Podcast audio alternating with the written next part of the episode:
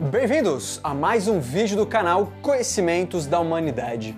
Hoje vamos tentar descobrir quem a gente verdadeiramente é?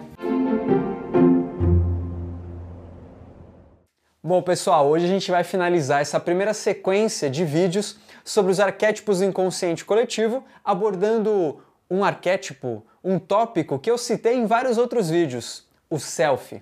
Geralmente na literatura, o self é traduzido como si mesmo, e como o próprio nome diz, ele representa tudo aquilo que somos, a totalidade da psique, além daquilo que a gente conhece. É ele quem coordena e organiza as trocas e relações dos aspectos da nossa personalidade, mas a gente vai entender isso melhor. Quando a gente nasce, eu e o mundo, sujeito e objeto, não tem diferenciação. É um caldeirão de experiências. Tudo funciona em conjunto, meio que por instinto, as coisas simplesmente vão acontecendo.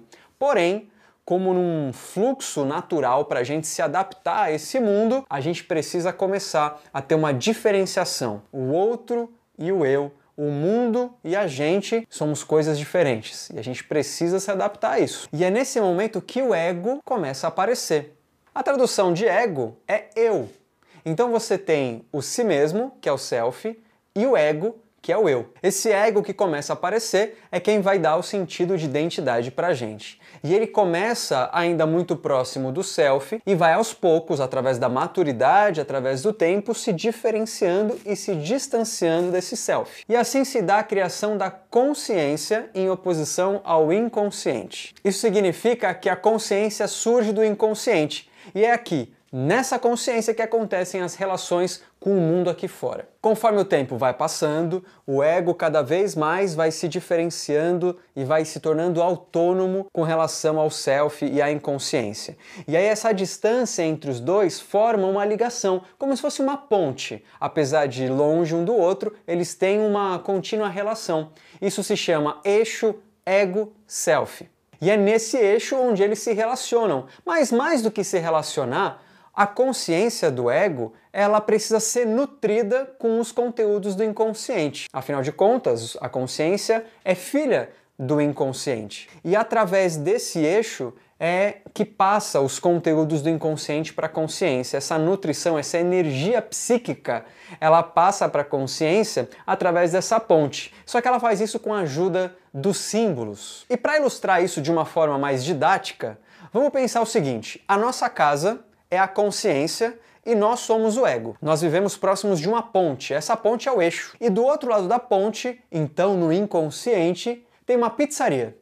E nós estamos com fome e precisamos nos alimentar. A pizza ela vai chegar até a nossa casa através de um motoqueiro, pelo iFood. Ou seja, a ligação do inconsciente com a consciência na ponte, ela se dá por um motoqueiro que é o símbolo. Então, o inconsciente se, se comunica com a consciência através de símbolos, não tem outra forma. Não é pela literalidade de uma informação mas e sim pelos símbolos. É por isso que eu bati tanto nessa questão da projeção, dos sonhos, das fantasias, até dos contos de fadas, nos outros vídeos dessa série, porque tudo isso são símbolos e é assim que a gente tem uma noção do que o inconsciente está passando pra gente. Dessa forma, eu, que vou buscar pizza, sou o ego entrando em contato com o símbolo. Isso significa que o ego, ele não é do mal, como a gente pensa quando a gente vai ler certos textos tradicionais inclusive do Oriente, por exemplo.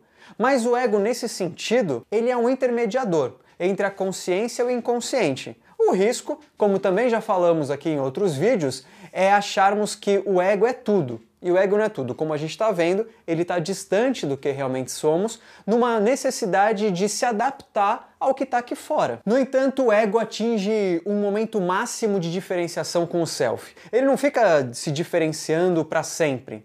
Até, o, até a primeira metade da vida, esse eixo ego e self ele atinge o seu clímax essa distância máxima, que é quando os nossos interesses estão mais direcionados para a criação de uma identidade, para a criação de uma família, um status social, como que a gente está financeiramente, preciso cuidar dos meus filhos, tudo isso envolve uma autonomia do ego. Essa preocupação comigo enquanto sociedade. E é nesse momento que tem uma reviravolta. E o ego, então, ele passa a voltar para o self, num processo chamado metanoia. É um fluxo normal, é um fluxo natural que a gente tem de voltar à nossa origem. Numa analogia mitológica, essa totalidade do self seria Deus. Então Deus é tudo. E o ego é o herói, que depois de desempenhar todas as funções, ele precisa retornar ao Pai, ele precisa se integrar de novo. No Matrix acontece isso no, no terceiro filme. O Neo volta à fonte, o herói retorna a Deus e se torna parte da totalidade. Agora o seu interesse não é mais o seu lugar na sociedade, mas sim encontrar o sentido da sua vida. Ou seja, é um processo mais interno, é um processo de união entre essa consciência e esse inconsciente. E esse fluxo, que é natural, que corresponde à união da totalidade que somos, é chamado de individuação, quando nos tornamos nós mesmos, não individualistas, uma pessoa integrada consigo mesmo. Inclusive, esse processo se dá na comunidade, esse processo se dá na troca com o outro também. Então, o individualismo e a individuação são processos diferentes. E esse fluxo natural acontece de uma forma muito interessante. É como se todas as experiências que passamos ao longo de toda a nossa vida não fosse só um acúmulo de fatos e acontecimentos causais ou acausais. Não é isso. É como se a nossa vida tivesse um plano. É como se tudo que nós fizéssemos, as experiências que temos, ela tivesse o objetivo de fazer com que essa integração aconteça. A integração de todos os aspectos de nossa personalidade. Só que a nossa vida cotidiana é cheia de desarmonia, de alienações, de padrões antiquados que impedem que essa energia natural para nossa união ela tenha liberdade suficiente para fazer com que isso aconteça. Seria mais ou menos como um rio que tem o seu fluxo até o mar. E aí alguém constrói uma barreira ali. E aí esse fluxo para, só um filetinho corre do outro lado e antes de chegar no mar ele seca. Por isso, a importância do autoconhecimento e de contato com os nossos conteúdos mais profundos. Essa série de vídeos foi pensada para dar instrumentos para a gente entender essa barragem e estudar ela com carinho para que a gente possa liberar o fluxo do rio de volta ao mar. Ou seja, as nossas sombras, as nossas personas, a integração de ânima e ânimos, o caminho do herói, a jornada do herói, o encontro com o velho sábio, tudo isso são essas ferramentas. E é possível que você aí desse lado esteja querendo saber se está ou não passando por esse processo de metanoia. Ó, eu te adianto que é muito sedutor pensar que a gente já está no momento da vida em que genuinamente estamos buscando um sentido para a vida e deixamos de lado a nossa posição social. Mas tem uma ferramenta que a gente pode usar para ser algo como uma bússola para saber se a gente está genuinamente ou não nesse processo. Quando você vai tomar uma decisão, qual peso que tem a questão financeira, ou o medo de perder aquilo que você construiu, ou melhorar aquilo que você construiu socialmente falando, seu, seu status, sua posição, ou ainda as questões familiares, criar um filho ou seu relacionamento com o seu parceiro, sua parceira. Se o peso for suficiente para você deixar de tomar uma decisão baseado nisso,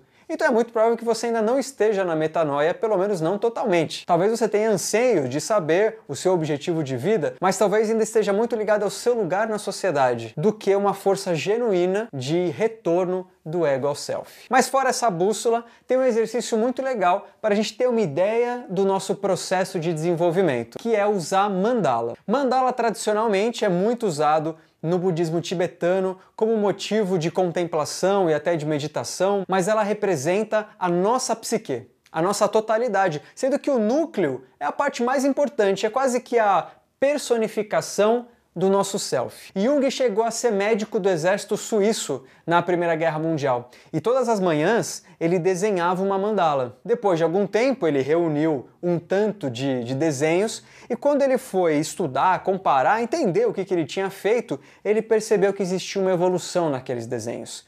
Ele percebeu que o centro ficou de um jeito, o formato ficou de outro, os desenhos contavam histórias, a própria história da transformação dele. Então a proposta que eu faço hoje como exercício para vocês é que toda manhã vocês desenhem uma mandala. E aí ao fim de um mês vocês vão ter uma história, a sua história, a história do processo rumo a si mesmo. Um beijo no seu coração e até mais.